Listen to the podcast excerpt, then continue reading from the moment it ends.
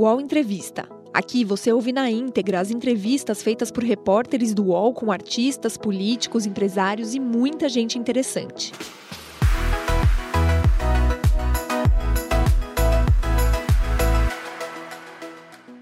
Olá, bom dia. O UOL entrevista hoje Walter Casagrande Júnior, um ídolo do futebol brasileiro. Participam dessa entrevista comigo a jornalista Mili Lacombe e o jornalista Maurício Sticer, ambos colunistas do UOL. O Casagrande dispensa maiores apresentações, mas segue agora um breve resumo da carreira dele como jogador e comentarista esportivo. Walter Casagrande Júnior anunciou ontem que deixou o jornalismo esportivo da TV Globo depois de 25 anos. Ele chegou à emissora carioca ainda nos anos 1990, após uma breve passagem pela ESPN. Parceiro de Galvão Bueno desde 1997, Casagrande cobriu seis Copas do Mundo, três Olimpíadas e participava quase diariamente de diversos programas, como Bem Amigos, Esporte Espetacular, Troca de Passe e Redação Sport TV. Nunca poupou críticas à seleção brasileira nem reprimiu seus posicionamentos políticos para evitar colisões com possíveis orientações editoriais.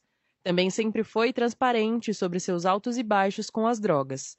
Na final da Copa da Rússia, em 2018, emocionou o público ao dizer que pela primeira vez encerrava o trabalho em um Mundial fora do país sem sofrer uma recaída. Mas antes de se sagrar como um dos principais comentaristas da Globo, Casão teve uma trajetória corajosa, agitada e rebelde nos campos.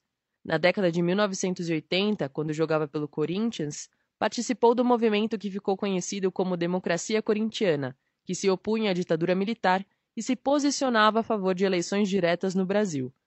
Casagrande também disputou a Copa do Mundo de 86 e defendeu o São Paulo, Flamengo, Torino, Ascoli, Porto e Caldense. Aos 59 anos, sua vida também virou um documentário da Globoplay e rendeu os livros Travessia, Casagrande e seus Demônios e Sócrates e Casagrande, uma história de amor. Hoje, no UOL Entrevista, Casagrande fala pela primeira vez ao vivo sobre sua saída da Globo, política e a expectativa para o desempenho do Brasil na Copa do Catar. Grande, obrigado por nos dar essa entrevista aqui. Prazer estar com você. Obrigado pelo convite. Kennedy, minha, minha querida Mili, Maurício. É, vamos nessa, né? Vamos conversar. Bom dia, Mili. Tá tudo... Bom dia, Maurício.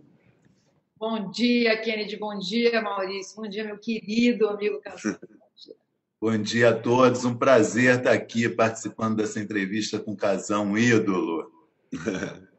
Casagrande, é, sair da TV Globo depois de uma carreira de 25 anos é um, é um rito de passagem, né? Enfim, essa notícia ontem é, teve muito impacto, todo mundo está falando dela. Queria começar com você, assim, você, como você está processando isso, suas primeiras reações, reações dos amigos, quais são os planos, Casagrande? Ou o plano é não ter plano? Não, olha só, é... o que acontece? É, como eu falei no vídeo que eu gravei ontem, que foi um, foi um alívio para mim, e foi um alívio para a TV Globo também.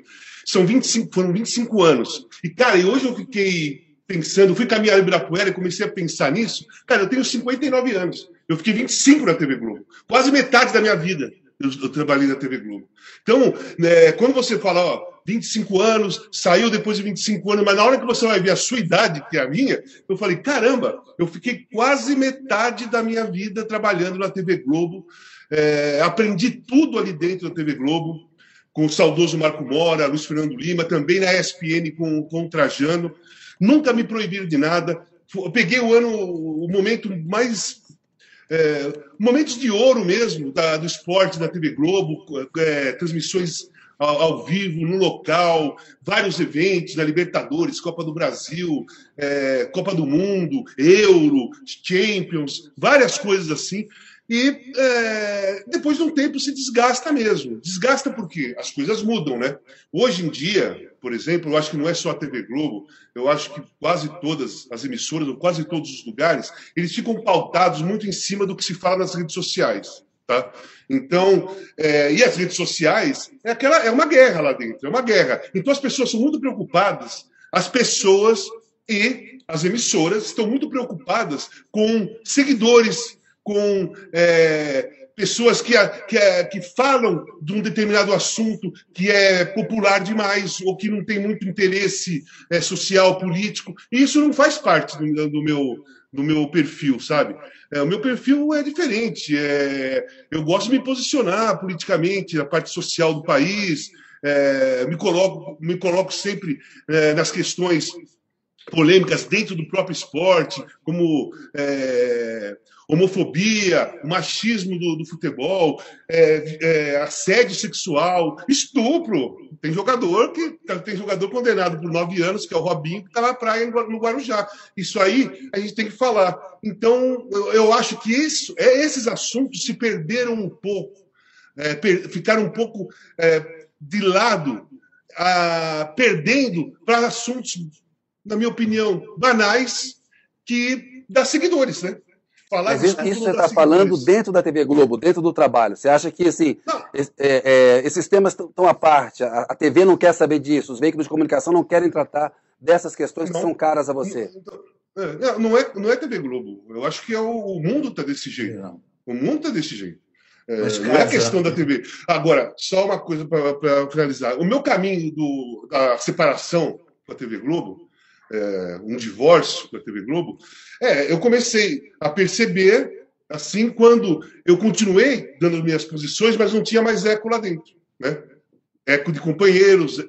Antes eu, eu falava alguma coisa, um outro comentarista falava alguma coisa e dava continuidade àquela, àquela, àquele posicionamento, àquela, àquela crítica, né?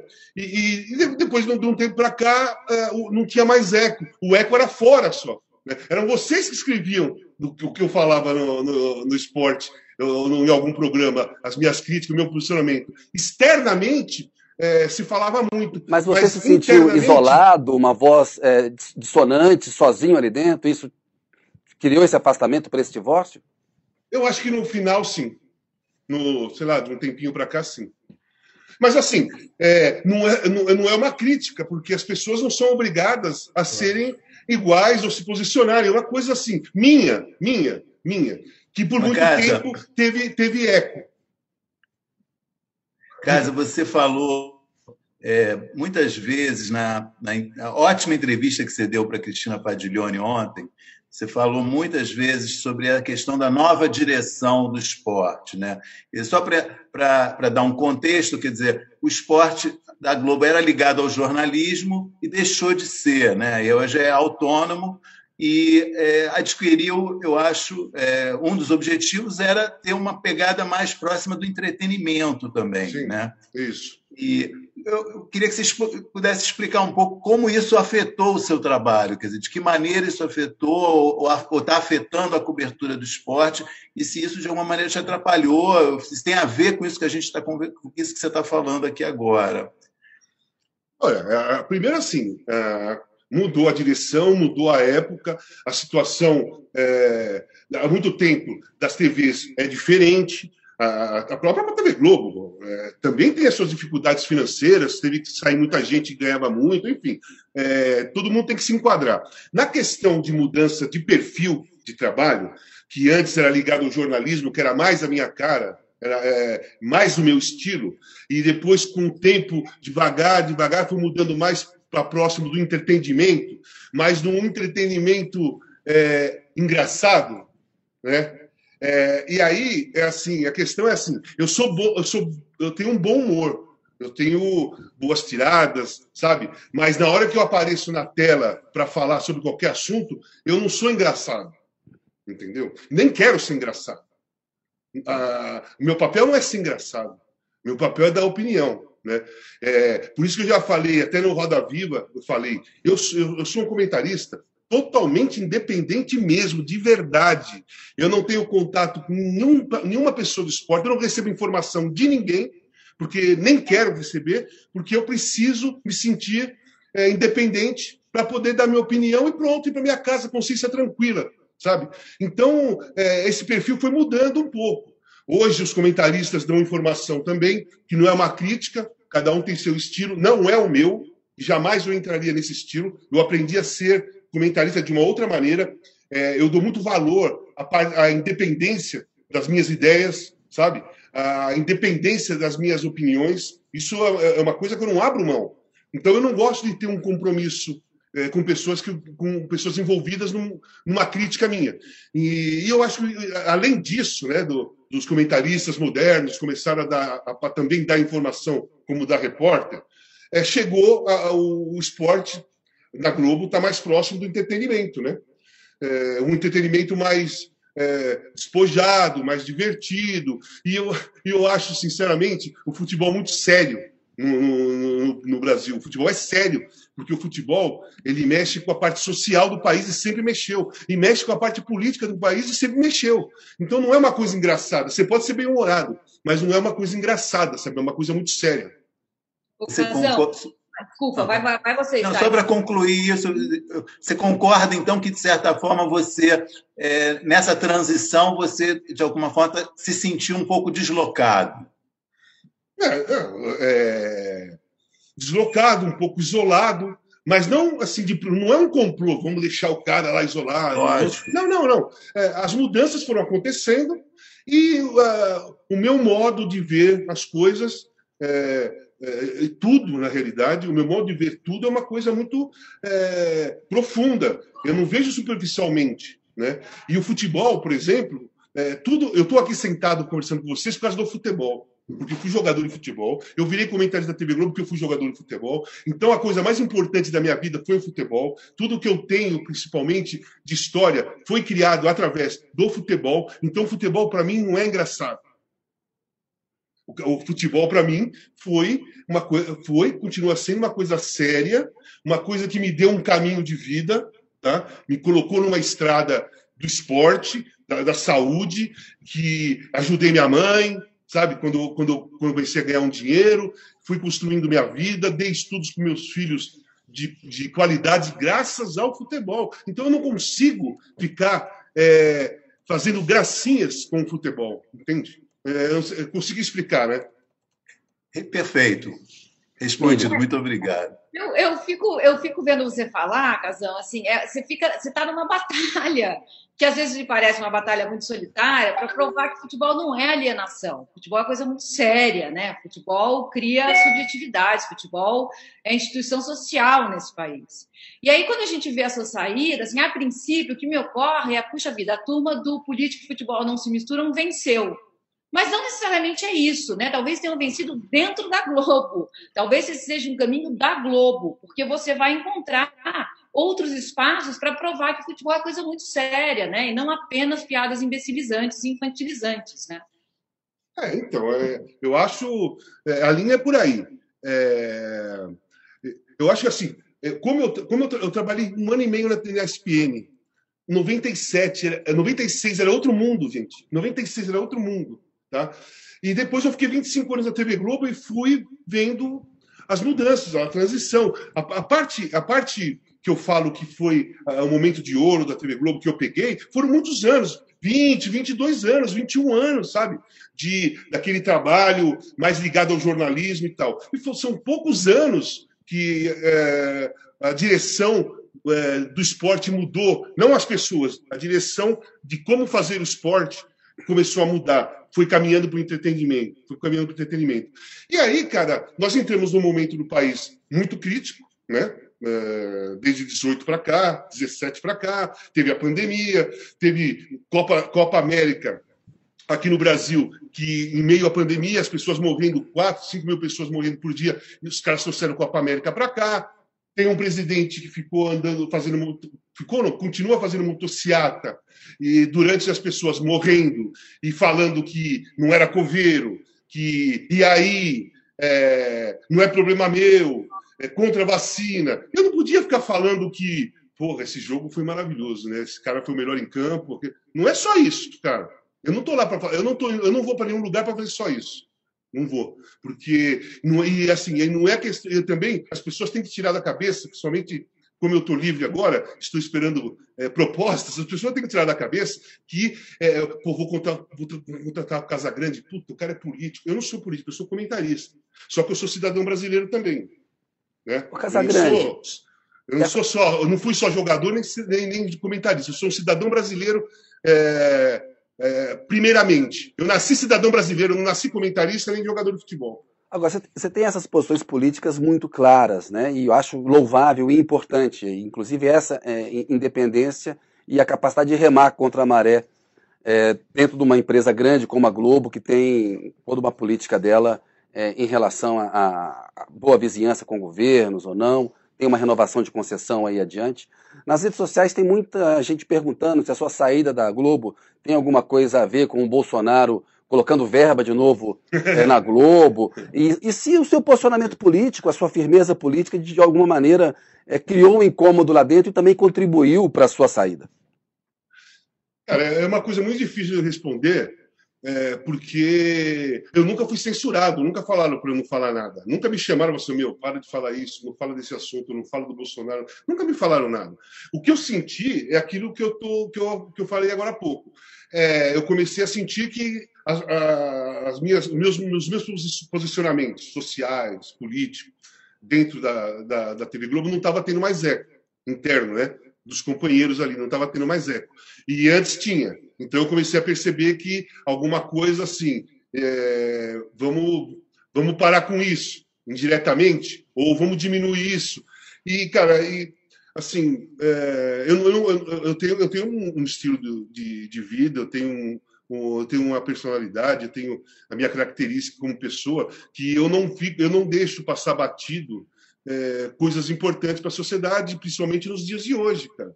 Não dá para passar batido. E eu, como fui é, é, um participante da democracia corintiana, muito novinho, com 18 anos, com 18 anos eu aprendi o seguinte: Cara, jogador de futebol tem que falar, não é alienado, tem que entender o que está acontecendo no país e tem que colocar sua voz em prática. O jogador de futebol é o, é o esporte mais popular do país.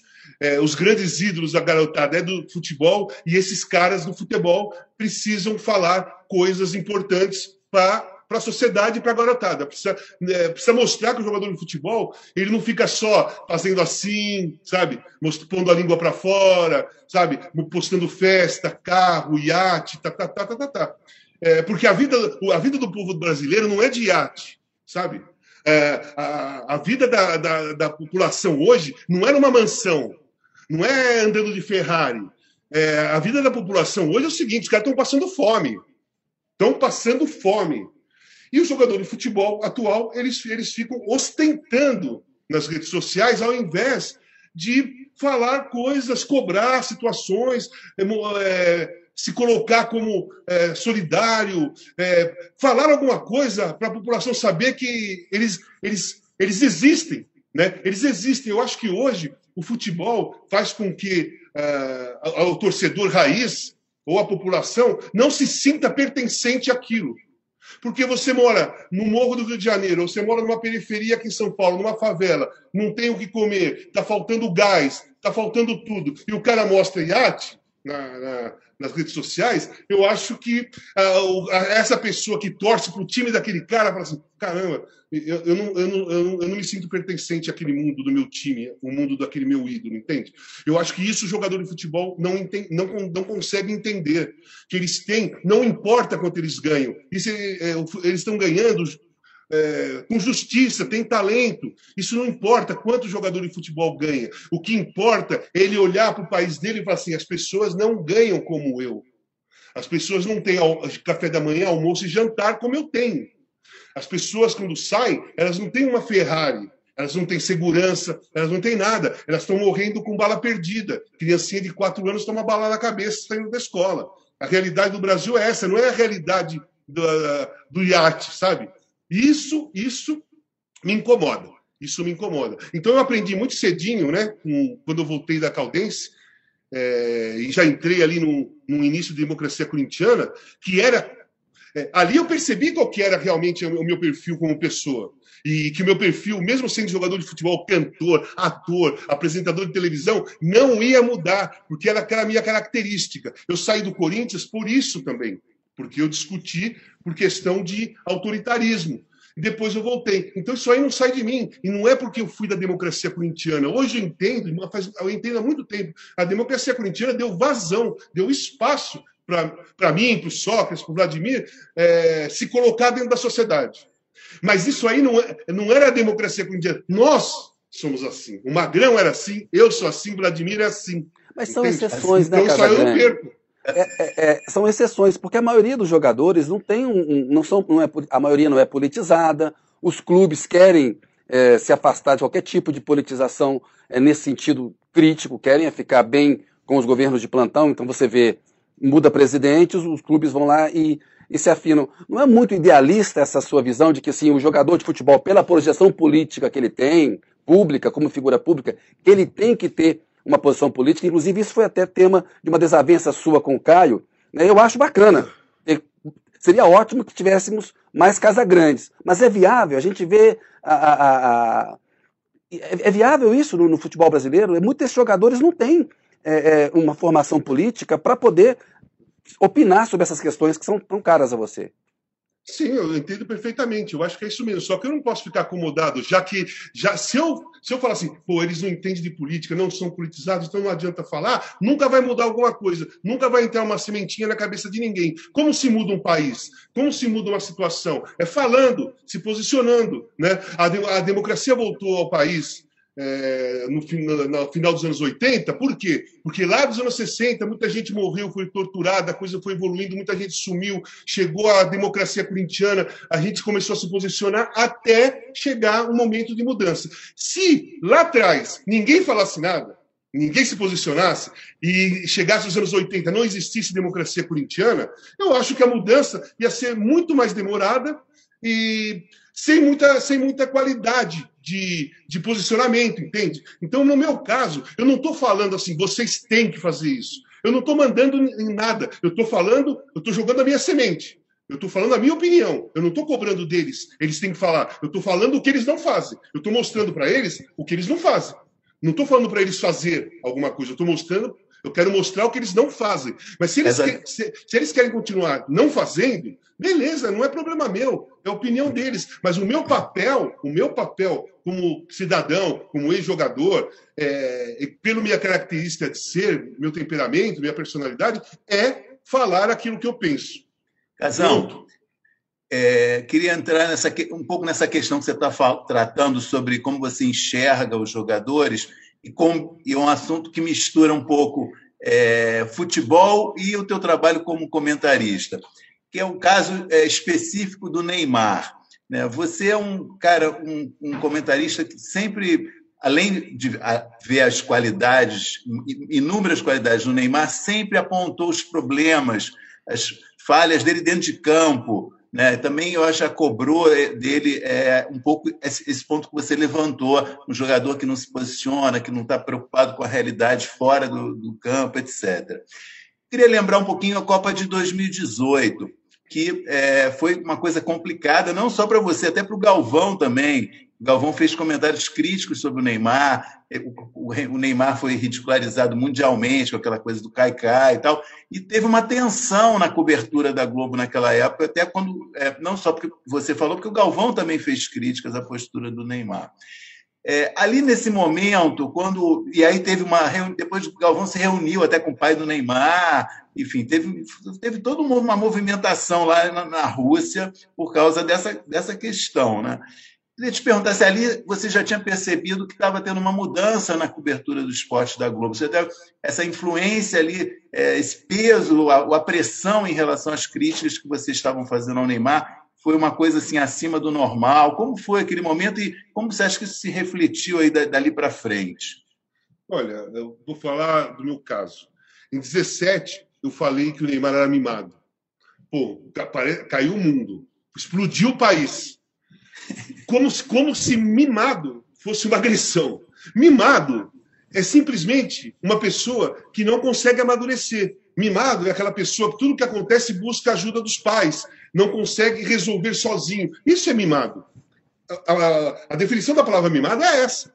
Mas é, é, quando eu falei que ele era mimado, eu, eu entendi, eu, eu, percebi que é, muita gente, é, principalmente do staff dele, não sabia o significado da palavra mimado. Porque se soubesse, não iria ficar tão irritado com o que eu falei. Porque eu, eu fui mimado. Eu sou mimado até hoje. Eu, eu moro sozinho, então ah, meus filhos me ajudam. Enfim, eu sou, eu sou um cara que cresci é, com as minhas, minha, minhas irmãs, meu, minha mãe, com meu pai. Assim, nunca trabalhei. Tudo foi assim, tudo Valtinho pode, tudo Valtinho pode, tudo Valtinho pode. Eu virei um cara mimado. Então eu não, eu não tenho vergonha alguma e nem fico invocado se alguém falar que eu sou mimado. Sou mimado mesmo, só que eu aprendi a ser mimado de uma forma mais é, é, objetiva. Né? É, eu, eu tenho aquele lado mimado, mas aquilo não interfere no, na, na, minha vida, no dia a dia. Né? Eu sou mimado, sim, mas eu tenho posicionamento, eu falo, eu, eu, eu, eu tenho minhas opiniões, eu participo, mesmo sendo um cara mimado. Então, quando aconteceu isso, explodiu o mundo, tá? Aqui no Brasil. Pô, eh, parecia que eu ia ser pendurado por uma boa parte da, do jornalismo esportivo e parte da população também, porque, pô, você falou que o cara é mimado, o que, que é isso? Quer dizer, se eu, se eu xingasse a mãe dele, os caras iam aceitar, porque é mais normal, né? É, palavrão é mais aceito, né? Do que a palavra mimado. Enfim, vamos para a Copa. Cara, foi aquilo que todo mundo viu. Ele foi patético na Copa. Certo? Foi patético, não tem como aliviar. Foi patético. Quando ele jogava no Santos, quando ele jogava no Barcelona, é, eu sempre elogiei o, o, Neymar. É que as pessoas pegam só, você só critica, não é verdade. Eu sempre falei que o Neymar jogava muita bola no Santos, jogou muita bola no Barcelona e que ele errou, na minha opinião, ter ido para o Paris. Quando ele foi, eu fui um dos caras que falou: ele está errando, está errado ele ir para o Paris, ele tem que ficar no, no Barcelona. Ele é maior que o Paris, o futebol dele é Barcelona. Beleza, ele escolheu ir com o pai dele por causa de é, grana e achando que ia ganhar a bola de ouro e ia ser campeão da Champions. Não rolou nada. E ele foi é, caindo, gente, com o tempo. As pessoas não conseguem ver isso. Eu, eu, fico, eu fico olhando assim, uma parte do jornalismo esportivo e boa parte da torcida brasileira falando que o Brasil vai ser hexa e o Neymar vai arrebentar com a Copa. Ok, isso pode acontecer. Mas qual é o, o a, a, com que propriedade você fala isso? Então, assim, não tem propriedade. O Brasil, seleção brasileira, faz quatro anos que só joga com, com as mesmas seleções aqui do, da América do Sul. Mesma coisa, Copa, duas Copa América, eliminatórias, amistoso, só aqui. Aí quando faz amistoso é Japão e Coreia. Qual base, qual base você pode ter para falar assim, nossa, nós estamos prontos e vamos ganhar a Copa do Mundo? Não tem essa base. O Brasil pode ganhar, mas não tem essa base. Isso é ufanismo. No caso do Neymar. É chequismo, né? É, o caso do Neymar, o, o, a última Champions, ele não fez nenhum gol. Faz, são dois anos e meio que é só contusão, joga pouco por ano, não faz mais gols decisivos. Isso é, isso é fato. Eu não estou inventando e não estou pegando no pé do cara. Isso é fato. Então, eu, como comentarista, eu não posso chegar e falar assim: não, eu, tenho, eu, eu acho que o Neymar vai arrebentar na Copa e o Brasil vai ser ex. Eu não tenho propriedade de fazer, falar isso, porque nem a seleção, nem o Neymar estão fazendo coisas que eu possa pensar que isso vai acontecer. Muito pelo contrário. A minha opinião é que não vai acontecer nada disso. Pode acontecer, mas com propriedade, com fatos reais. Eu acho que isso não vai. Eu acho que o Brasil pode ser campeão do mundo, sim, porque surgiu uma molecada boa, mas não acho que vai ser através do Neymar. Eu acho que Só para complementar, vai ser lá do coletivo. Só para complementar, encerrar esse assunto. Mas você, você sentiu, estava sentindo. Você estava sentindo alguma, é, alguma reação a esse tipo de comentário seu internamente na Globo? Teve não. algum problema? Não. Não. É, o, o, que, o, o, que, o, o que começou a acontecer é que de um tempo para cá, de 19 para cá, eu comecei a sair dos comentários da seleção brasileira. Mas para mim, eu não posso falar que é por causa disso, porque eu não tenho prova nenhuma que é por causa disso. E eu, e eu nem penso que seja isso. Eu acho que é escolha, eu acho que é perfil, sabe? Talvez a direção do esporte hoje não queira mais um perfil é, crítico, polêmico e que é, fala diretamente, faz as críticas diretamente. Talvez eles prefiram pessoas que criticam também, mas de um modo mais brando, né? Mais Uau. brando. Eu não sou brando. Né? É, é, assim, é questão de escolha mesmo. Ocasão. Oi. É, faz uns três, quatro anos, né, que o ambiente das, das redações está é, tá mudando. As mulheres estão entrando, tem mulher comentando, mulher narrando. Como mudou o ambiente interno é, com a entrada de mulheres nessas, nessas posições? Será que, será que isso acabou reforçando uma certa masculinidade tóxica fora das câmeras? Olha só, Mili, eu, eu, é, você me conhece bem, você conhece a minha história, eu fui criado com as minhas irmãs, com a minha mãe. Então eu sempre enxerguei a mulher dentro do mundo. Né? Eu, eu sei onde está a mulher. Eu sempre soube onde está a mulher. Eu entrava numa redação, podia ter 30 homens e uma mulher, eu sabia onde estava aquela mulher, sabe? Então, eu nunca, para mim, a mulher, é lógico, eu sou muito feliz, muito contente com as conquistas, com, com as entradas, com a, com a chegada da mulher em todos os segmentos, mas eu sempre cheguei a mulher. Eu sempre cheguei que ela ia, que ia acontecer isso. Porque, é, porque não é por ser melhor, pior, não, é por, é por questão de, de. O mundo é nosso.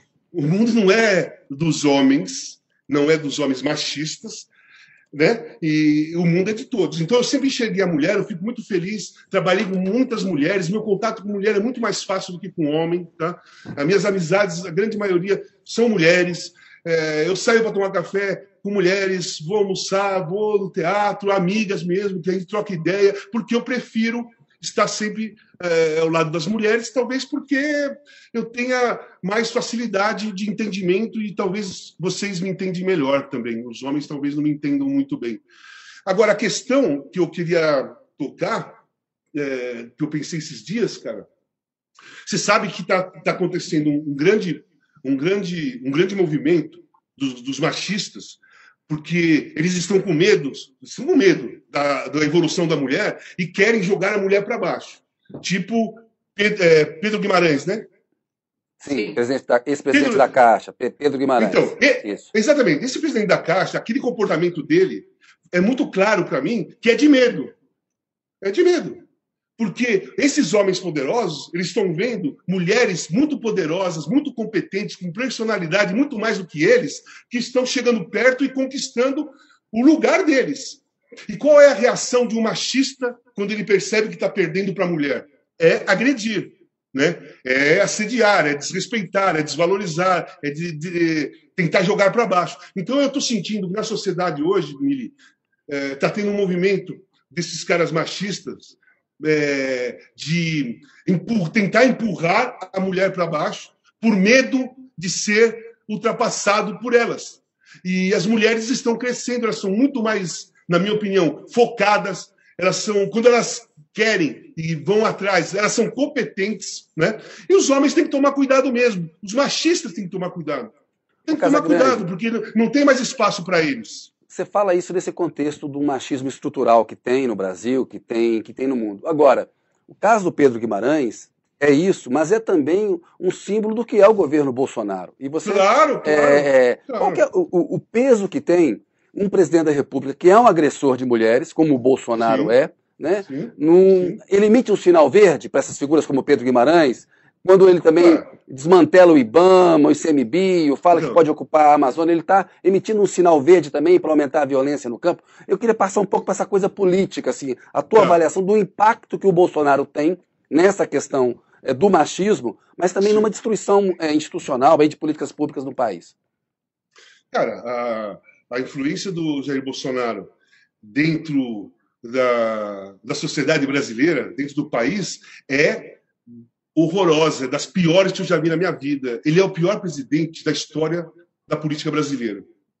E, para mim, é um dos piores brasileiros que existe no planeta nesse momento. Porque é, homofobia, machismo, é, racismo, todos os tipos de preconceito, tem o aval dele, porque ele é assim, que ele já demonstrou. Eu não estou inventando nada, é fato. Tem várias falas dele machista, é, atacando mulher, principalmente jornalistas, é, racistas também, né, homofóbicas também. Então, é, o presidente da República ele dá o aval para esses caras aí, para essa turma toda aí. E essa turma cresce mesmo. Mas eles estão crescendo também pelo desespero. Tá? Eles têm o aval de ser assim. Né? Esses caras têm o aval mesmo da, do governo para ser assim, do, do presidente para ser assim. Mas eles também estão desesperados porque eles estão vendo que a coisa está ruindo. Essa estrutura preconceituosa e destruidora que esse governo criou, ela está começando a rachar, ela está ruindo. E esses caras estão ficando desesperados, e quando esses caras ficam desesperados, eles mostram muito mais do que eles são. Né? Muito mais do que eles são. Então você vê, é, você vê, por exemplo, ataques ou comentários sobre mim, de Flávio Bolsonaro, de Eduardo Bolsonaro, de Jair Bolsonaro, é sem argumento, é mentindo, é fake news e super agressivo e com ódio. porque eles não sabem fazer outras coisas. Eles não sabem conversar. Eles não têm educação. Esse é um ponto. Por isso, eles não gostam de educação, eles tentam dificultar a educação do país porque eles não têm educação. Né? Eles é, agridem mulher porque eles não gostam das mulheres. Né? E o preconceito é tão grande dentro dessa estrutura que todo mundo que é, que é uma minoria ou que, que faz parte de um, fora do padrão da sociedade bolsonarista é atacado, é destruído, é agredido, é ameaçado. É assim que se vive. É sobre assim isso, Cajão, sobre isso. Você, você sempre é, foi um comentarista é, que declarou a, a, sua paixão pelo Corinthians. Sim. E isso eu acho nunca te atrapalhou, embora você possa ter ouvido muita coisa por conta disso. Você acha que o fato de você se declarar claramente é, oposição ao Bolsonaro te atrapalhou como comentarista? Teve, teve, algum efeito sobre o teu trabalho como comentarista? Não, que eu saiba, não. É, a questão é a seguinte: quando eu, eu fui na Fátima Bernardes e falei do Bolsonaro. Falei tudo o que eu achava da, do governo Bolsonaro. É mentiroso mesmo, é fato, é cruel, é perverso mesmo, de verdade, e é covarde. São coisas que são fatos. Você pega a história de quatro anos do país, você vai ver que é, quando você for fazer uma análise Vai, uma pessoa de fora vem um marciano para cá e você mostra o, o, que aconteceu no o que está acontecendo no Brasil de quatro anos para cá, o marciano vai falar assim: caraca, isso é covardia. Pô, mas isso é uma mentira. Que crueldade. Nossa, esse cara é muito perverso. Vai ser a definição de um marciano se ele descer aqui e for conversar com uma pessoa que explique para ele o que está acontecendo no país. Então, assim, quando eu falei na Fátima, eu falei com o Walter Casagrande Júnior, cidadão brasileiro, eu não estava lá como comentarista. Eu fui convidado pela história que eu tenho, que eu tenho como jogador, como a série saiu, né? a série é, super, um super sucesso, muito bem vista, audiência enorme, muita gente viu, enfim. Aquilo chamou a atenção e eu fui na Fátima e surgiu o assunto política. E eu dei minha opinião como cidadão brasileiro. Agora, eu não saio falando de graça. Eu não entro num jogo, tá? Vai, Corinthians e Palmeiras. Eu sento lá, aí vai começar o jogo e assim, pô, é, o Bolsonaro é um mentiroso e é perverso. Eu nunca fiz isso. Eu falo em cima de contexto. Se o assunto surge, eu falo. A gente está vendo uma polarização grande entre o Bolsonaro e o Lula, né? E você já se declarou eleitor do PT, eleitor do Lula. Por que, que você acha importante votar no Lula nessa eleição? Bom, é, primeiramente, é, gosto de explicar que eu sou contra, até o fim da minha vida, ao governo Bolsonaro. Sou contra. É, é esse meu princípio. Meu princípio básico é esse. Segundo, é, eu sou PT, sempre votei no PT, votei no Ciro também, e o Lula é um cara muito mais capaz, muito mais preparado, muito mais inteligente, sabe? Muito mais social, sabe? Muito mais político. Não dá para comparar Jair Bolsonaro com, com, com Lula, gente. Independentemente né, da polarização, independentemente se eu vou votar no Lula ou não, quem vai votar no Lula ou não, esquece. Não dá para comparar o Lula com o Jair Bolsonaro. É, é covardia com o Jair Bolsonaro, entendeu? É covardia. Seria, tudo que ele é seria é, para ele. Se eu fosse comparar Jair Bolsonaro com Lula, ia ser, eu ia ser perverso com, com Jair Bolsonaro, eu ia ser cruel, sabe? Porque não dá. Ele não, ele não, ele não tem a mínima, a mínima capacidade. É, é, é, é distante a capacidade dele e a, e a, o, e a competência dele para ser presidente do país em relação ao Lula. Isso aí é fato. Agora, as pessoas falam, pô, o Lula foi preso, ou o Lula roubou, ou isso, aquilo, ou aquilo outro. Cara, o, momento é o seguinte: ele está preso? Não. Ele pode se, é, se eleger? Pode.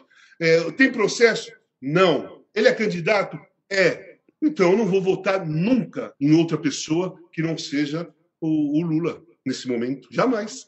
Se o Ciro pudesse ganhar do, do Bolsonaro, eu também votaria no Ciro é Ciro e Lula para mim. São dois, são dois caras que muito mais preparados assim do que a família Bolsonaro inteira. Se juntar a família Bolsonaro inteira, não dá unha do Ciro e do, e do Lula.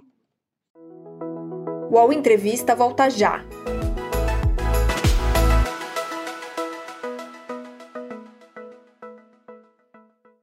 Oi, eu sou o Edgar Piccoli e trago boas notícias. Isso.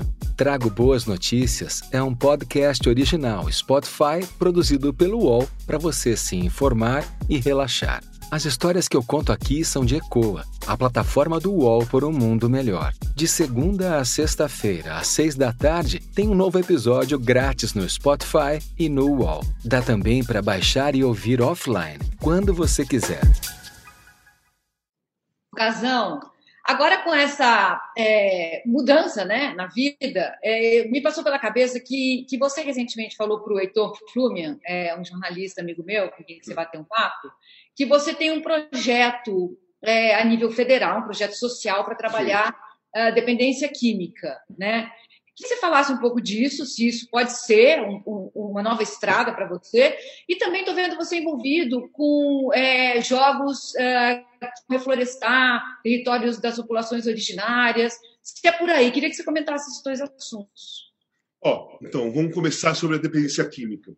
Eu tenho um projeto já há muito tempo de, de prevenção de uso de drogas nas escolas, tá?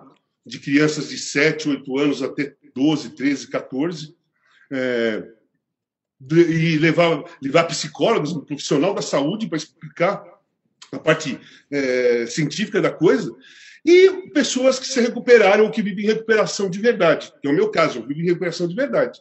Eu quero contar minha história, como eu conto sempre, como eu contei em livros, como eu conto em todo lugar, porque eu quero preparar a, a garotada, essa garotada, a, a, essas crianças, eu quero preparar, é, eu, a minha ideia é prepará-los para quando chegar a oferta, eles saberem o que fazer. Entendeu? eu não estou falando assim, é, eu quero falar para eles, para eles não, não aceitarem usar droga. Não é isso. Eu quero, eu quero prepará-los para a escolha. Porque quando você não sabe o que, o que pode acontecer com a droga, a, a vida careta você já sabe. O que cria curiosidade é, pô, como, será que aquilo, aquela coisa é legal? Acho que eu vou experimentar. Porra, a, minha vida assim, eu já sei como é que é, eu quero experimentar aquela vida. Beleza, eu também fiz isso. Ok, muita gente fez isso. Só que você experimentando, você não sabe se você vai virar dependente químico ou não. Não tem um X na pessoa que é dependente químico. Você não nasce com carimbo. Então você não sabe se você pode beber e não virar alcoólatra, se você pode usar droga e não virar dependente químico. Você não sabe. Então é, você joga a moeda. Quando chega a oferta, se você não sabe o que a droga pode te causar, você escolhe a droga porque ela é sedutora, tá? porque ela é gostosa, porque ela é legal inicialmente, porque ninguém se vicia em coisa ruim. Ninguém, ninguém se vicia em coisa que não é gostosa. Se, se, as pessoas se viciam em chocolate porque o chocolate é legal, né? É gostoso. Então a droga tem, essa, tem esse fascínio, ela tem essa, ela tem essa, essa, essa manipulação inicial, que é a droga, eu classifico a droga como mentirosa. Tá? Porque ela é mentirosa. Ela te mostra uma coisa gostosa inicialmente, e depois ela te derruba, te leva para o fundo do poço, você morre, vai preso. Meu, o fim, o fim de um cara que usa, que vira dependente químico, cara, é, a maioria, do, a maioria, da, a maioria da, do fim de cada um é morte, é, demência, é, é, é, envolvimento com tráfico, essas coisas. E a pessoa tem, a criança tem que saber disso, cara. Aquele negócio que o governo sempre fez, diga não às drogas, isso aí, isso aí é coisa de louco, cara. Como você, como você vai falar para um adolescente, diga não a isso, sem você explicar por que, que ele tem que dizer não? E outra, ele não tem que dizer não, ele que tem que escolher. Não é ninguém que vai falar, ó, oh, diga não. Não, ele tem que escolher. Só que para ele escolher direito, para que, a pessoa, para que o adolescente saiba onde ele está andando, ele tem que entender o que é dependência química, a causa da droga, o que pode acontecer com ele. Aí, se ele escolher usar, é problema dele. Cada um é dono da sua vida. Mas para você. Quando, quando a gente recebe uma proposta, vai, pô, eu saí da Globo, tá? saí da Globo. Aí vamos supor, qualquer emissora vem, me liga e, meu, nós estamos querendo conversar com você, tal, não sei o quê. Pô, eu vou, cara, eu vou, eu vou assim, cara, eu sei que é, é emissora assim, mas tem isso, tem aquilo, eu tenho o poder de escolha. Eu posso chegar e escolher, vou lá, beleza, é, vou até vou para uma emissora que é bolsonarista, mas todo mundo sabe que eu, não, que eu sou contra, e vamos lá. Eu posso escolher, não, eu não vou lá porque os caras são bolsonaristas, mas e na droga tem que ter essa possibilidade. Você é o adolescente favor, tem que ter essa possibilidade. Você é a favor Oi. da legalização da maconha? Você acha que é um caminho que a gente devia seguir, como alguns países já seguiram? Como é que você vê essa questão? Então, a, a questão é a seguinte: Primeiro, eu sou um dependente químico que fui para o fundo do poço, quase morri várias vezes, tá? Foi uma dificuldade enorme para eu sair, para eu me recuperar. Fiquei internado um ano, patinei muito tempo e só fiquei legal mesmo de 2015 para cá. Mas assim, fechei o livro da droga em 18 depois da Copa. Então eu sei profundamente qual é a dificuldade e o estrago que a droga faz. Então isso é, seria incoerente da minha parte é, eu participar de qualquer manifestação a favor de qualquer droga. Seria incoerente da minha parte.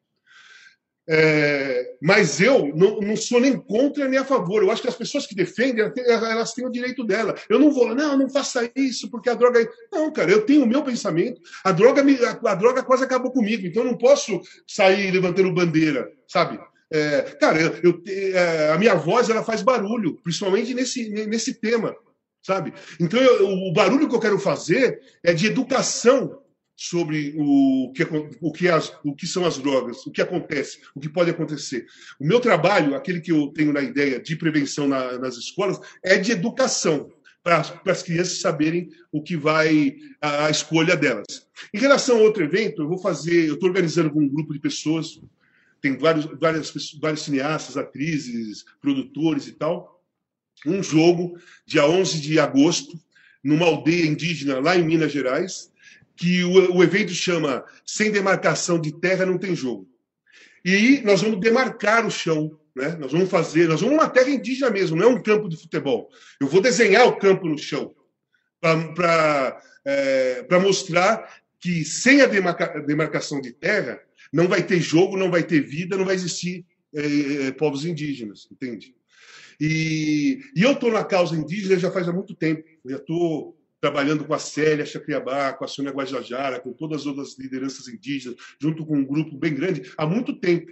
É, o, primeiro, o primeiro pensamento não deu para realizar por causa da pandemia, eram jogos, tipo Jogos Olímpicos indígenas, nós íamos fazer.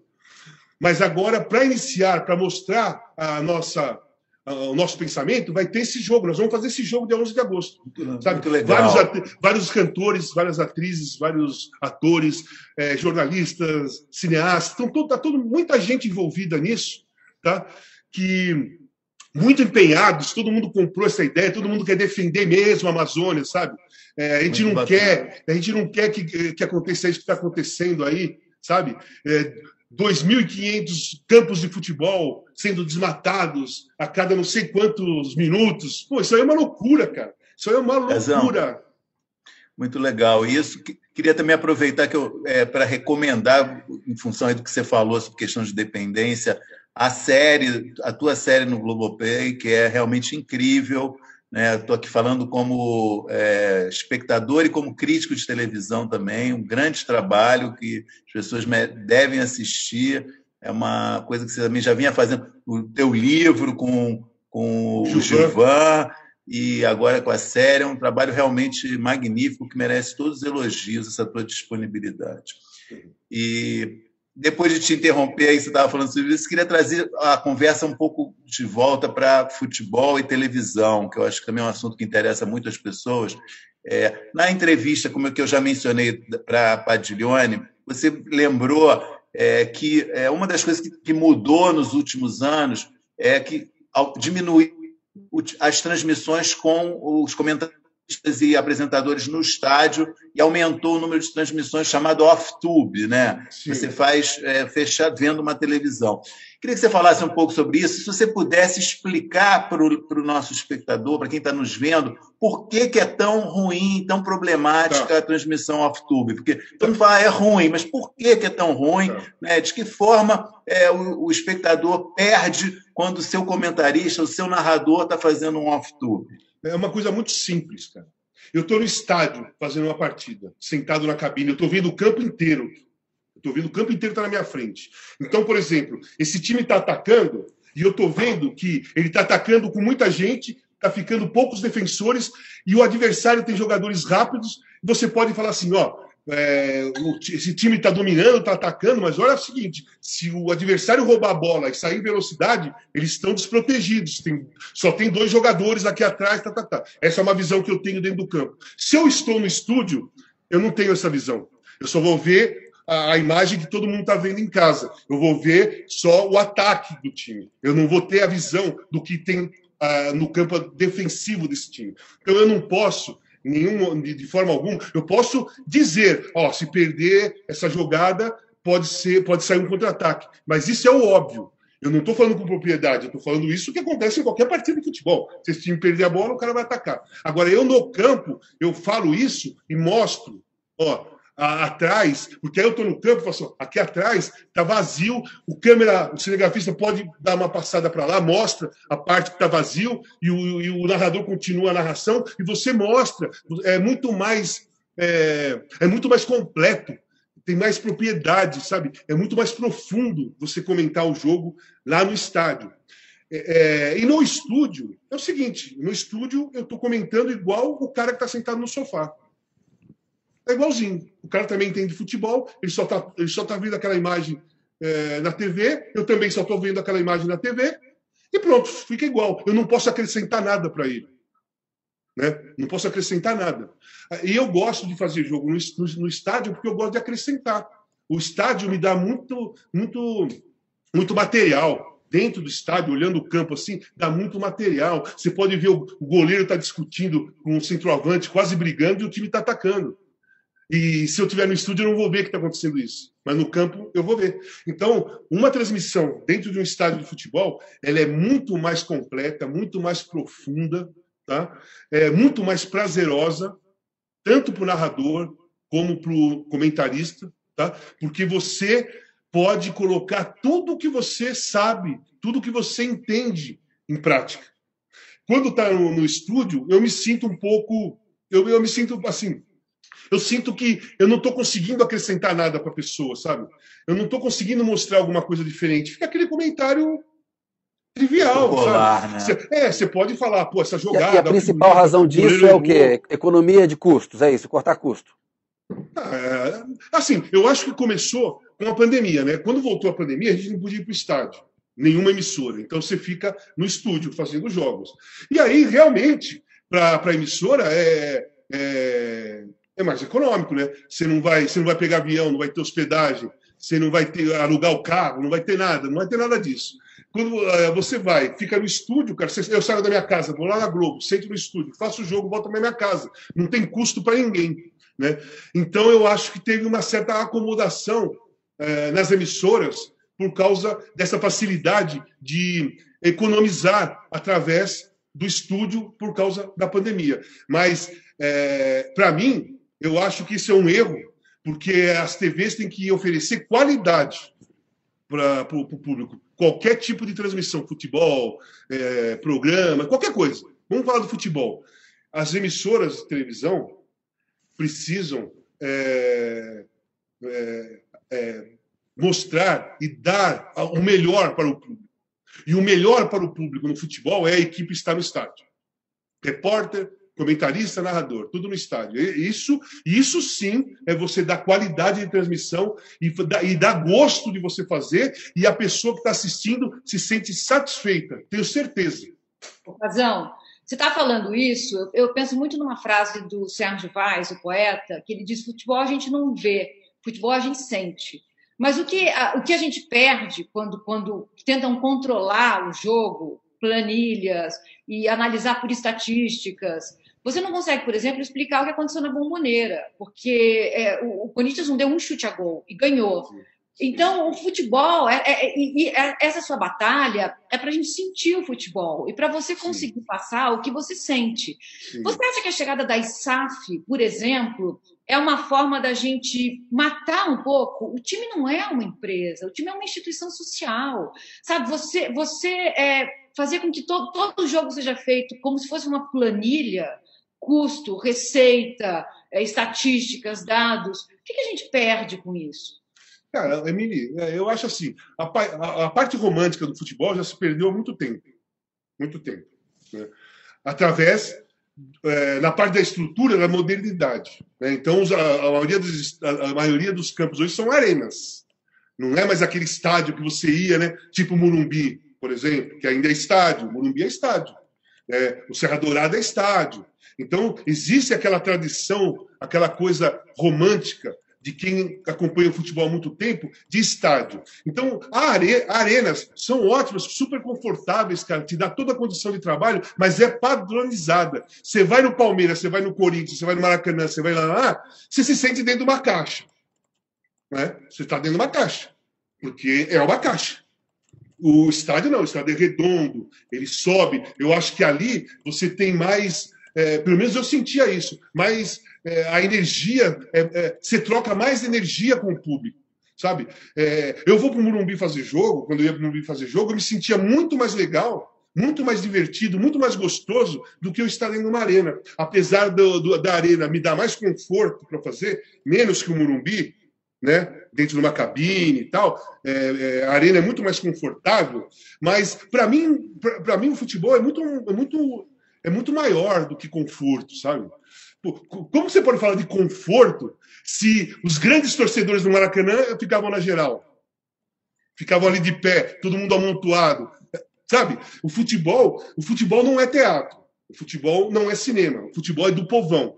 E o futebol brasileiro está se distanciando do povão.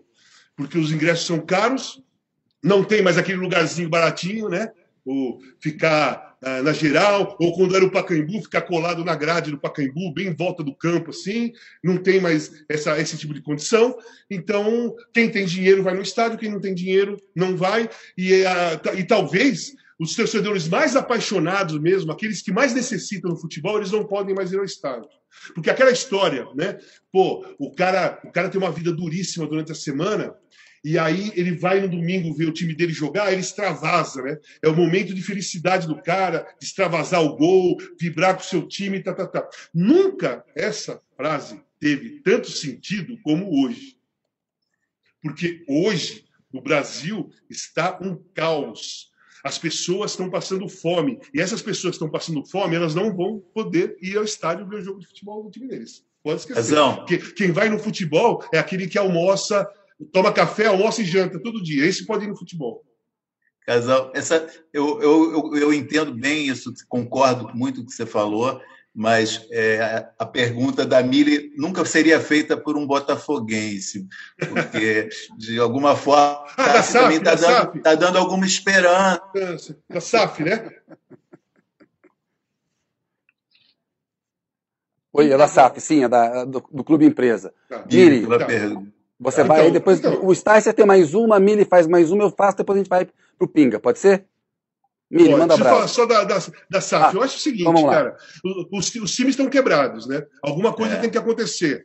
É, assim, eu acho que é, você pode comprar um time. Alguém pode comprar um time, mas não pode tirar a história do time, não pode Perfeito. tirar a tradição do time, Perfeito. não pode é, fazer virar uma outra coisa. Não, ele tem que comprar aquela coisa lá e valorizar aquela coisa e fazer aquela coisa crescer, não mudar aquela coisa, Perfeito. porque aquela coisa tem dono e o dono daquela coisa são os torcedores é daquele time.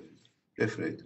Bom, eu, eu fiz só esse comentário, que era uma brincadeira, foi ótima pergunta, foi ótimo levantar esse assunto. Eu queria te falar um pouquinho, que você falasse um pouquinho sobre o Neto. Eu lembro de você e o Neto é, lá atrás, assim, os dois, né? Ele meio na, começando na Band e você começando na Globo. Uma vez eu lembro de encontrar vocês dois no estádio conversando, como que estava sendo, era uma eliminatória da Copa de 2002. Estava no Maracanã lá também, vocês dois conversando, como que estava sendo, cada um na sua emissora, por que, que vocês estavam, enfim, cada um tendo visões diferentes do trabalho. O Neto, ainda naquela época, muito autêntico, ele falou assim: Eu nunca quero mudar a minha maneira de falar, embora ele falasse tudo errado. Você falou: Não, eu acho que tem que falar certo, porque tem muita gente que ouve a gente e tal. Mas, enfim, eu acho que vocês dois têm muita afinidade. Né? Tem, assim, são dois caras que é, são muito é, espontâneos, muito transmitem muita realidade na televisão, e não à toa que os dois são dois dos, dos ex-jogadores, são dos que mais fazem sucesso na TV aberta. Né? Dizer, tem muito jogador, ex-jogador que virou comentarista, mas não é qualquer um que, que pode ir para a TV aberta, que é a TV, né? todo mundo assiste. E o Neto também, nos últimos anos, é, ganhou, está é, transmitindo uma indignação mais política também, né? É, ele antes era só uma indignação com o mundo do futebol. Hoje ele também transmite uma indignação é, sobre a, a, realidade e tal. Queria que você falasse como você vê o Neto. E eu, você, você, imagina vocês dois juntos numa transmissão? Eu, esse era o meu Vamos sonho. Lá. Vamos lá.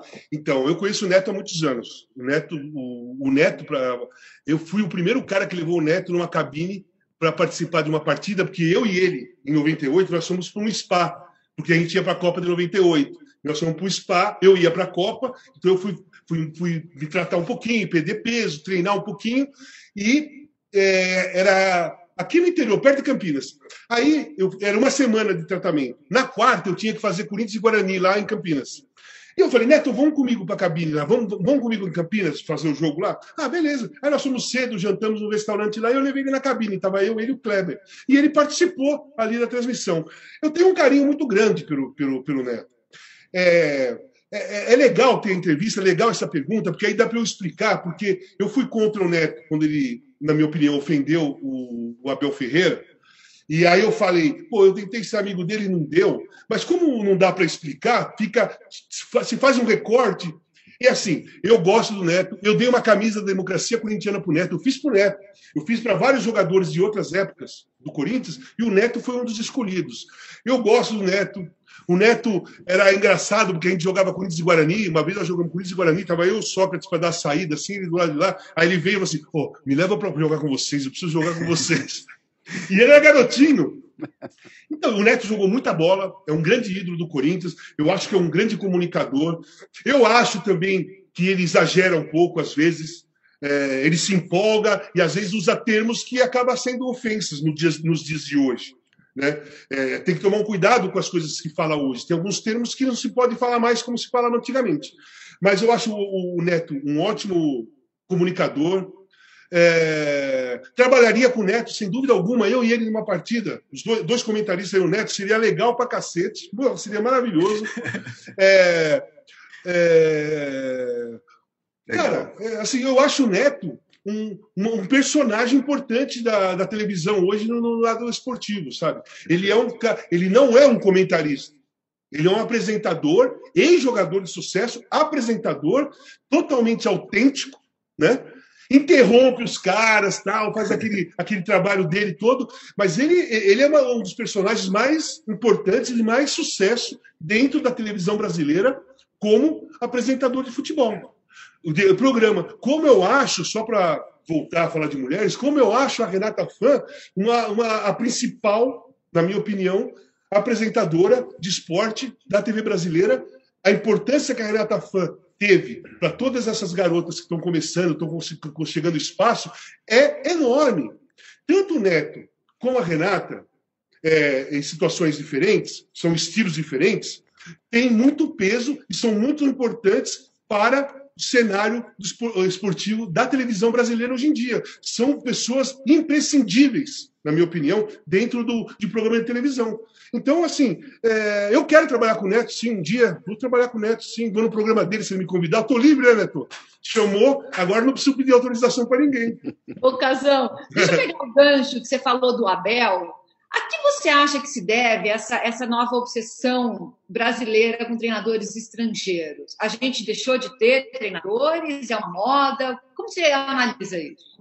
Não, eu acho que os, os, os treinadores tradicionais brasileiros eles se acomodaram um tempo porque só giravam entre eles. Tinha um grupo ali, a ah, saía do Santos alguém e aquele outro cara. Aí aquele cara que saiu do Santos, ele ia para o Palmeiras. Aí o outro ia para o Bahia. Aí voltava para o Palmeiras ia para São Paulo. Acaba girando entre eles ali. E eu acho que esse período deles, esse, esse período que eles tiveram isso, eles se acomodaram, não não pensavam, não passava na cabeça de ninguém que um dia ia chegar um treinador estrangeiro aqui e ia fazer um grande sucesso, como fez o Jorge Jesus em 2019. Apesar que o Jorge Jesus mostrou ultimamente um ser, um caráter duvidoso, né? no mínimo duvidoso, é, ele foi muito importante para a mudança de mentalidade dos treinadores do Brasil, ou de escola, ou de estilo de jogo. Ele foi muito importante. Mas, na minha opinião, ele foi péssimo como comportamento. É, nós não precisamos de gente assim, com esse comportamento. Nós precisamos de treinador. O lado do treinador dele é muito bom. O lado humano dele eu não acho legal. Aí chega o Abel. O Abel é o melhor treinador estrangeiro que tem no Brasil nos últimos, sei lá, quantos anos, 50 anos, sei lá. É o, o, cara que tem o time do Palmeiras na mão, um cara que é bicampeão da Libertadores, já foi campeão paulista, já foi campeão de Copa do Brasil, Supercopa, Recopa e tudo mais. E tem o time dele sempre pronto, o time dele rende sempre, mesmo quando perde, rende. Mesmo quando perdeu do Atlético Paranaense, deu 35 chutes na gol. Perdeu, rende, a torcida aplaude. Então, assim, eu acho que treinadores estrangeiros que vêm para acrescentar para mostrar um outro lado mais positivo do futebol, são bem-vindos, assim como jogador estrangeiro. Né? Eu acho que jogador estrangeiro tem que, tem que vir aqui para fazer diferença. Ele não pode, você não pode contratar um jogador estrangeiro, pagar uma nota para o cara por mês e ele chegar aqui ele é igual alguém que você tem, ou ele fica no banco de alguém. Né? Então, eu acho que precisa ter estrangeiros que fazem a diferença, estrangeiros que fazem com que o nosso futebol evolua tecnicamente, ofensivamente e de mentalidade. E eu acho que o Abel é o principal personagem do futebol brasileiro, o principal, o principal personagem estrangeiro dentro do futebol brasileiro há muito tempo. Porque o, o Jorge Jesus não teve continuidade. É que nem eu falei uma vez, não tem contraprova do Jorge Jesus. Ele fez 19, 20 e ele foi embora. Não tem uma contraprova. O, o, o Abel tem. O Abel é, são quatro doses. Você pode pegar quatro doses do Abel. Ele foi bicampeão da Libertadores, campeão da Copa do Brasil, campeão paulista, Recopa. Então, você, o, o repertório do Abel é indiscutível. Não dá para falar nada do Abel. O Abel é o melhor treinador que trabalha no Brasil, independentemente de ser estrangeiro ou não. Ô Casagrande, a gente está chegando aqui ao Oi. final. Tem uma pergunta que eu queria fazer para você, que foi a declaração do Richarlison, de que ele é Sim. é bissexual. E ele fez essa declaração depois que ele encerrou a carreira. Né? Qual é a importância disso para quebrar tabu, o impacto disso em relação à homofobia que que existe tanto no futebol? O, o Richardson, é, ele é um ponto fora da curva em questão de gênero dentro do futebol brasileiro. É, hoje, é, é, eu, eu, entendo bem isso por causa da democracia corintiana, tá? Hoje, ele vivenciando isso, ele não tem a mínima noção do tamanho da importância que ele tem nessa questão. Daqui a alguns anos, ele vai ver o, o tamanho do, do, é, do estrago que ele fez dentro de uma estrutura machista que é o futebol. Ele fez um estrago dentro da, da estrutura machista. Um estrago necessário, um estrago positivo. Não é destruidor, é construtor. É um estrago para construir. Reconstruir uma, uma mentalidade, reconstruir uma, reconstruir uma estrutura que ninguém aguenta mais, uma estrutura machista dentro da sociedade, mas diretamente dentro do futebol, homofóbica, racista. É insuportável você ligar a televisão e ver sempre alguma coisa racista, alguma coisa homofóbica, sabe? Então, o Richardson, ele é um ponto fora da curva, cara. Só tem o Richardson no futebol brasileiro. Não existe outro Richardson. É, da, no estilo dele, né? com a personalidade dele, com a força que ele tem, com a importância da fala dele. Né? Então o Richardson ficou para a história. Ele não sabe ainda, mas ele vai saber que lá na frente vai estar até em livros o Richardson, pelo que ele fez, pelo posicionamento que ele tomou, maravilhoso. Dei os parabéns para ele, fantástico, um cara diferente, sabe? É, um cara que é, eu acho que dentro da TV Globo agora ele é o cara para mim, sabe? Richardson, para mim, me representa, agora que eu saí da TV Globo, eu me vejo no Richardson lá dentro. Pelo posicionamento dele, pela coragem, pela personalidade, pela importância que ele vai ter para a história do futebol. Casagrande, obrigado aí, excelente a, a, a conversa. Temos agora o Pinga Fogo. Eu queria é, falar com você alguns nomes, algumas personalidades e pedir para responder uma, duas palavras, muito, tá. muito curtinho, tá bom? Pelé. Beleza. Bom, o rei do futebol eternamente. Podem fazer mais gols que ele, não importa, mas o peso dos gols dele ninguém vai fazer. Maradona. Cara, o Maradona foi o maior jogador que eu enfrentei na minha vida. E uma grande pessoa. Cara super generoso. Sócrates. Não, Sócrates é meu irmão, meu amor, é, gênio. Falar do Sócrates é difícil, cara. Bom, enfim, o Sócrates é o Sócrates e pronto. Cássio. Não tem, não tem outro Sócrates. o Cássio, maior, na minha opinião, o melhor goleiro da história do Corinthians. O Corinthians, o Corinthians está vivendo há um bom tempo graças ao Cássio. Marta, da seleção brasileira? Cara, uma, uma das figuras mais importantes do futebol mundial, né? O Brasil, então, nem se fala. Ela pegou, ela pegou já uma fase de visibilidade, foi seis ou sete vezes melhor do mundo, com merecimento, grande craque mesmo, super respeitada. E a importância dela para alavancar o futebol brasileiro foi enorme. Ela também vai ficar para a história, a Marta. Ela já está na história. Não pelos aqueles prêmios que ela ganhou lá da FIFA, sabe? Não é aquilo lá. É o que ela fez para o futebol feminino brasileiro. Né? Ela é, ela merece uma estátua em algum lugar, sabe? Em algum estádio ou em todos os estádios, porque os estádios não são masculinos, né?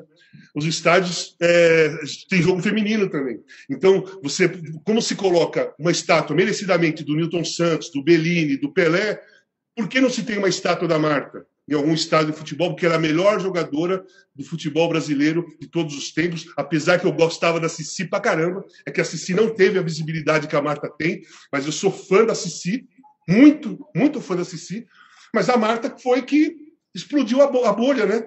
A Marta pegou uma, uma agulha gigante e furou a bolha. E os caras tiveram que engolir. Quem vai falar contra a Marta? Qual homem tem coragem de falar alguma coisa contra o futebol feminino com a Marta? Não tem. O homem, o, o homem machista pipocou para a Marta. Isso é lindo, cara. Galvão Bueno. O Galvão é meu parceiro, né, cara? É, eu trabalho com Galvão, eu trabalhei com o Galvão, né, porque eu saí 25 anos, tá? 25 anos. Foram 20 anos de Copa, 20 anos de seleção brasileira. Viajamos o mundo fazendo seleção brasileira. Aí fora os outros torneios, fora as outras coisas, né?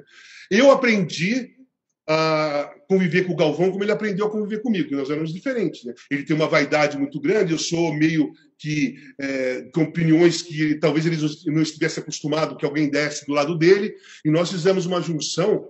Talvez nós, fizemos, nós, fomos, nós fomos a dupla de narrador e comentarista mais duradoura dentro do esporte da TV Globo em todos os tempos, porque se foram 25 anos, eu não me lembro de algum outro comentarista que trabalhou com o Galvão 25 anos seguidos. Caio Ribeiro. O Caio, cara, o Caio, eu gosto dele como comentarista. Nós somos completamente diferentes. É óbvio, é claro, né? Ideias, gostos, modo de se vestir, modo de falar, tudo mais. Mas nunca existiu uma, é, uma assim, um relacionamento, uma incompatibilidade de relacionamento. Cara, eu chego antes do, do jogo lá, às vezes nós vamos no carro junto, pô, nós vamos tirando uma onda, eu e o Caio, a gente, fica, a gente gosta de provocar o Kleber, a gente fica provocando o Kleber com algumas histórias e tal. Eu me dou muito bem com o Caio. Não tem, não tem problema nenhum. Foi um cara também, foi o comentarista que mais trabalhei, junto com o Falcão, né? Falcão eu trabalhei bastante tempo, e depois com o Caio eu trabalhei bastante tempo. Então, cara, foram. O Caio entrou em 2007. 2007 eu, o Caio entrou no meu lugar quando eu fui internado. Ficou sem comentarista, o Caio entrou. Quando eu voltei, nós começamos a trabalhar junto até pouco tempo atrás. Então não tem, não tem o que dizer de ruim do Caio, porque ele não me fez nada. Beleza, tenho que correr aqui, pedir de novo para ser sucinto aí. Tiago Leifert. Tá. Tiago é o Tiago Leifert. Eu sou o Walter Casagrande Júnior. Eu acho que tem um, tem um muro de Berlim nessa história. Ayrton Senna. Cara, é, meu ídolo, maior para mim, o maior é, é, piloto de todos os tempos, sem discussão. O Ayrton Senna era a minha alegria na Itália, cara. Eu jogava na Itália e os caras ficavam tirando onda, todo mundo torcendo para a Ferrari. Quando, quando o Ayrton ganhava, que estava todo mundo sentado vendo televisão de manhã, porra, eu, eu, tirava uma onda de todos eles, cara. Todos eles. A única arma que eu tinha era o Ayrton Senna na Itália. Nelson Piquet. Sem comentários. Sem comentários. Não não tenho comentários para uma pessoa como essa. Dilma Rousseff. Cara, eu gosto da Dilma. Gosto, votei na Dilma. Não tenho o que falar da Dilma. É, cara, a minha linha é PT. Eu gosto da Dilma, gosto do Lula, gosto do, do Mercadante, gosto do Suplicy e assim por diante. Tem aquelas pessoas que, que eu cresci. A minha, a, a minha entrada política foi através dessas pessoas, né? Então, eu gosto, idolatro e eu acho máximo. Foi traída, né? Foi traída, foi traída. Ah, agora você falou do traidor. Então ela foi traída pelo traidor que você acabou de falar agora. Lula. Máximo. Lula é o, é o presidente do país. Vai, vai ser o presidente do país. Vai ser o presidente do país de novo. E goela abaixo, né, meu? Bolsonaro. O pior, o pior é, o pior cidadão brasileiro que existe no planeta nesse momento, o pior presidente da história é, política do Brasil e uma pessoa muito nociva para a população brasileira e para a Amazônia. Nocivo. Ele é nocivo, pronto. Casagrande, chegamos aqui ao final. Quero te agradecer muito a entrevista. Um grande abraço para você. Boa sorte Valeu. aí. Ótimos Obrigado. planos. Abração. Abração, Beijo, Mili. beijo para vocês. Obrigada, gente. Tchau. Obrigado pela oportunidade. Estou esperando você, Emília, para o café. Sim, estarei aí. Obrigado aí pela oportunidade de participar dessa entrevista, que foi incrível. Valeu, gente. Obrigada. Foi legal. Beijo para todo obrigado. mundo. Valeu, Casagrande. Muito obrigado mesmo. Valeu, um beijo, para beijo. todo mundo. Tchau. A entrevista, infelizmente, acaba agora. A gente podia ficar conversando muito mais tempo. Foi uma honra. Até uma próxima. O UOL Entrevista e outros podcasts do UOL estão disponíveis em uol.com.br/podcast. Os programas também são publicados no YouTube, Spotify, Apple Podcasts, Google Podcasts e outras plataformas de distribuição de áudio.